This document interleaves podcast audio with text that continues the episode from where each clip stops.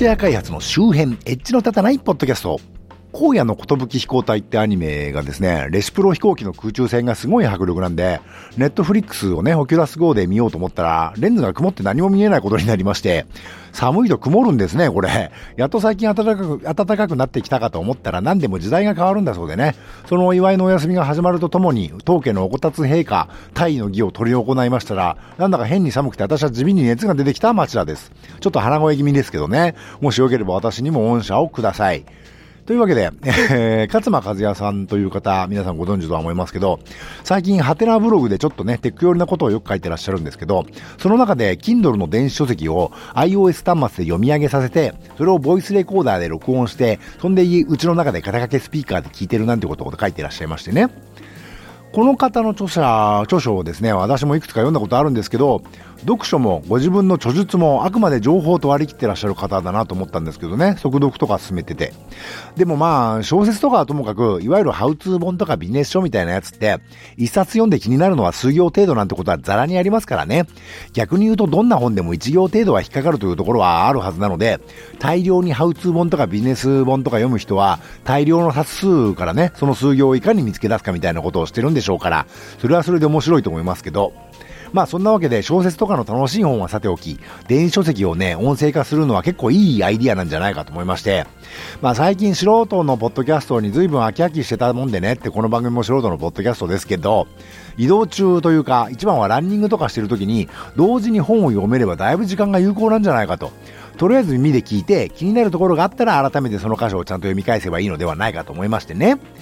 ところで、世間一般でよく言う iOS 端末で Kindle の読み上げをさせるのって、実はいまいちうまくないんですね。図表があったりするとその手前で読み上げがストップしちゃうんですよ。なので、勝間さんはね、あの iOS 端末で読み上げさせて、それ、止ま、途中で止まっちゃったら、そこ途中からやり直させてみたいのをアナログ録音する、してるらしいんですけど、そんな相当な手間でね、ちょっと俺にはやっとれんわと思ったんですけど、一番は Amazon エコーでね、Kindle で買った本を読み上げる機能があるんで、それで読み上げさせるのがスムーズだし、聞きやすいし、誤読も少なめなんだけれど、読み上げを録音してる間、エコー使えなくなっちゃうんでね。そのためだけに中古のエコードットでもヤフオクで探すかなと本気で思ったんだけど、そもそも今時実時間かけて録音させるなんてそこが一番めんどくさくてダメじゃんと。絶対面倒の方が大きすぎてね、続けるのは無理があるなと思いましてね。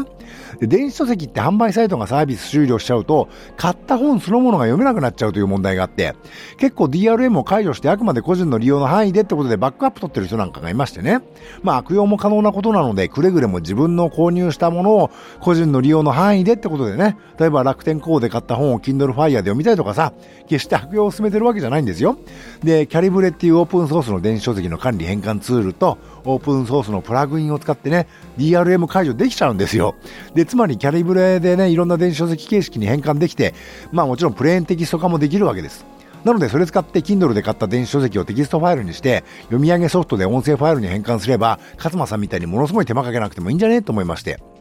で、一番は Amazon Echo か Google アシスタントが読んでくれて、それを音声ファイル化できればいいんだけど、こいつらって結構単純にこっちが言わせたいことを読み上げさせるのが難しいしね、録、録音もね、まあ手間がかかるんで、まあじゃあ次に読み上げがまともそうなのはやっぱり Apple の Siri かなということに、えー、MacOS の TextEdit にそのテキストファイルを読ませて、で、読み上げさせてみたらね、なんかこれも途中で止まるんですね。ただのテキストファイルのに、なのになんで止まるのかわかんないんだけど、なんか方言とかがあるとね、結構止まっちゃう確率が高い高いみたいでね。いちいち止まられちゃうとね、あれどこで止まったんだって場所を探して、そこを止まらないように加工してまた読み上げさせ直してなんていうのもね、とてもじゃないけどやってらんないんで。というわけで Mac の読み上げ、京子さんですね。これもダメやんということになりまして。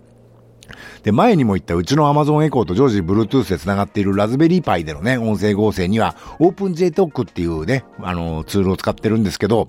そもそもこの OpenJ トークは長文を読み上げることはできないんで、分割してちょっとずつ音声ファイル化して、SOX っていうツールで連結するスクリプトでもね、組むかなって考えたんだけど、これアルファベットの英語というかね、英単語が混じってると単純にアルファベット読みしちゃうんで、そこまで手をかけてもいまいち出来上がりがよろしくなさそうだなということになりましてね。あと何があったかなと思ったら、そういや Windows のコルタナさんもいたなと。Windows も最近は標準で読み上げ機能がついててね。まあちょっとたどたどしいんですけど、Windows の場合は商用ソフトがたくさんあって、それこそアニメかなみたいな可愛らしいね、いわゆる萌え声で読み上げてくれるソフトもたくさんあるんだけど、まあ試してみるだけのためにそんなの買う金はないもんでね。で、Windows 標準添付のね、読み上げ機能を、なんとか読み、あの、使うのってどうしたらいいのかなと思って Web 検索してみたら、バラボルカっていうフリーソフトをね、あの、見つけまして、これを、あの、オープンソースじゃないんですけど、これ対応フォーマットがやたらありまして、読み可能、読み込み可能形式にね、Kindle のあの DRM じゃないブック形式である AZW とかも含まれてて、つまり PC 用の Kindle リーダーで Kindle で買った本をね、ダウンロードして、キャリブレのプラグインで DRM 解除して、で、このままね、そのバラボルカってやつに食わせることができるわけですね。これは楽でいいなと。で、思ったものの、やっぱりまだ問題があって、なんか今年になってから PC 用の Kindle リーダーのダウンロードファイル形式が変更になったんですね。DRM 解除できなくなっちゃったんですね。やっぱりね、あの、悪用されることも可能なんで、対策されちゃったみたいでね。というわけで仕方がないので、古いバージョンをこっそり配布しているところを見つけてきまして、そいつを自動アップデートかからないように設定して使ってますけどね。まあそんなわけで、割とギリギリな話ではあるんで、あの人、大きな声で人に勧めるのもどうかとは思うんですけど、一応この番組を聞いているような人であればね、この程度の話でもそれなりに役に立てるスキルはお持ちでしょうし、いわゆる個人利用の範囲内でというね、一般常識というか倫理観もお持ちでしょうから、あとは各自頑張ってくださいねということですね。ねというわけで、今まで Kindle で買って、買ったきりね、あの、積んどくになってた本をバンバン音声ファイル化してランニングの時の時に聞いてるんですけど、これ結構すごいですよ。あの、やっぱりね、ちゃんと集中して聞いてないと内容頭に入ってこないんで、本を実際に読むのと同じぐらいね、そ、そこの集中力はいります。あと人がというかね、人じゃないんですけど、自分でないものが音読しているのを聞いてるわけですから、実際自分がね、黙読するよりは時間がかかります。とはいえ、ランニング中にながら聞きできるのはだいぶいいですね。走ってる最中って頭はそんな使わないですから、実に時間がもったいなくて、それでランニングの習慣がね、なかなか続かないっていう理由の一つだったりするんで、で、作った音声ファイルを聞くにはどうするか。あの、勝間さんは Google Play Music に突っ込んでおくとどの端末からでも聞けていいとおっしゃってまして、まあなかなかいいアイディアだなとは思ったんですけど、ただね、本一冊音声ファイルにすると、3時間とか5時間とか平気であるんですよ。素人ポッドキャストどころじゃない長さになるんで、なのでね、一冊分通しで一気に全部聞くなんていうのはちょっと難しいわけで、今日はここまで明日は続きからってなるわけですよね。ところが、いわゆる音楽プレイヤー的なものだと、途中まで聞いたところでうっかり違うファイルを再生しちゃったりすると、途中まで聞いたファイルもまた頭からになっちゃったりしてね。あ、どこまで聞いたんだっけ？みたいなね、頭出しをするのにキーってなったりするんですね。iOS の場合は最初からオーディオブックに対応していて、いわゆる AAC コーデックな音声 MP4 ファイルを作って、拡張子を M4B にしてね、あの iTunes で iPhone とかに送り込むと、オーディオブックとして認識するんで、途中まで聞いた本はその途中からね、ちゃんと再生してくれるようになるんだけど、ですけど、今時いちいち iPhone を iTunes につなげることがそもそもめんどくさいですよね。なんとかネットワーク経由で送り込めないもんかと Dropbox 経由で M4B を開いてみたりとかもしたんだけど、どうもね、ダメみたいで。そもそもそんな M4B なんていうね、あの、Apple のローカルルールでやっても、私も次は Android にしようと思ってるんでね、単純に iPhone の値段の高さに付き合いきれなくなってるんで、なのでなるべくそういうローカルルールを使わないようにするにはどうしたもんかと思いまして、で、お聞きの皆さんはもうピンと来てらっしゃると思うんですけど、ポッドキャストにすりゃいいんじゃんって思いましてね。まあそんなわけで簡単なシェルスクリプトを組みまして、あるディレクトリにある音声ファイルを適当に列挙して最低限の RSS を生成するようにしてね、某自前サーバーに置いて使ってますけど。ここでまた注意なんですけど、これを誰でもダウンロードできるようにしちゃうと、それこそ著作権侵害になりますからね。最近はなんだか警察の方々もやたら厳しいというか、それ違うんじゃないのみたいなことまで逮捕する傾向がありますからね。コインハイブとかアラート無限ループとかね。なので同じことをする方はくれぐれもポッドキャストの RSS をあの、あの、それの URL をね、人に教えたり、推察可能な URL にしないようにしていただきたいです。あと、検索ボットにも引っかからないようにね。自前サーバー持ってない人は Dropbox でポッドキャストを実現する DropCast というね、スクリプトを配布している人がいるんで、それを使わせてもらうといいかもしれないです。で、私は音声ファイルは標準速度で作って、あの、ポッドキャストアプリで1.5倍速にして聞いてます。この倍速再生、iOS では Overcast というポッドキャストアプリがね、実に綺麗に倍速にしてくれるんで、ついついそれで使いたくなるんだけど、これも絶対やっちゃダメです。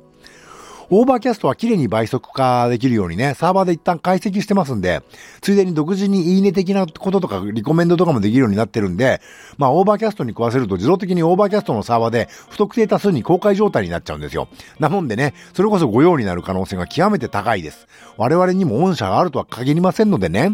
というわけで、かなりリスキーではあるんで、いろいろと注意が必要です。そんなわけでね、ちょっとテッキーじゃない人にはお勧めできないんですけど、まあさっきも言ったけど、この番組を聞くような人ならね、なんとかなるんじゃないかという気がするんで、あの、くれぐれも注意してやっていただきたいと思うんですけどね。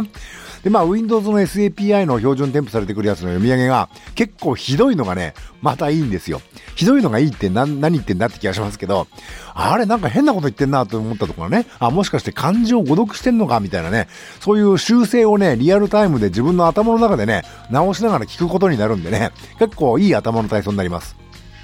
ちょっと困るのが Ruby でですね、Ruby 読み仮名。漢字に対して振られている読み仮名がね、そのままその漢字のすぐ後に展開されて出力されちゃうんですよ。例えば、電子書籍という漢字に Ruby が振ってあると、漢字一文字ずつに読み仮名が出ちゃうんで、電電子子書書籍席みたいにね、読み上げになっちゃうのはまだ良くて、読み上げでも一文字ずつになっちゃうんでね、電子じゃなくて、電とこになっちゃうんですね。なので読み上げると、電電腰書書席席ってなっちゃうんですね。もう電電腰ってなんだっていうね、これが電子書籍のことを言ってるというのはなかなかわからんですけど、だからといって、あれなんて言ったんだなんて悩んでるとどんどん読み上げが先に進んじゃいますからね。ですからそういうのもリアルタイムで自分の頭の中で修正しながらね、聞かないといかんので、結構頭使いますよ。というわけで、使えないというよりはね、むしろ思いのほかいいと僕は思ってます。まあちょっと Ruby はなんとかなんねえのかというのはあるので、やっぱバラボルカで直接普通開くんじゃなくて、キャリブレでなんとかした方がいいかなという気もしてるんですけどね。まあ、いずれにせよ、私にはかなり有効だということが分かったんで、今度ボーナスとか出たらね、ちょっともうちょっとマシな読み上げができるようなね、いわゆる萌え声の読み上げツールとかね、聞いて楽しい声であるに、ね、ことにはね、越したことはないんで、購入もね、検討してみようかなという気にもなってます。そんなわけで4月もまた忙しくてね、このポッドキャストも全然配信できませんでしたが、なんとか通常ペースに戻したいなとは思ってます。というわけで皆様、良い令和をお迎えください。ではまた。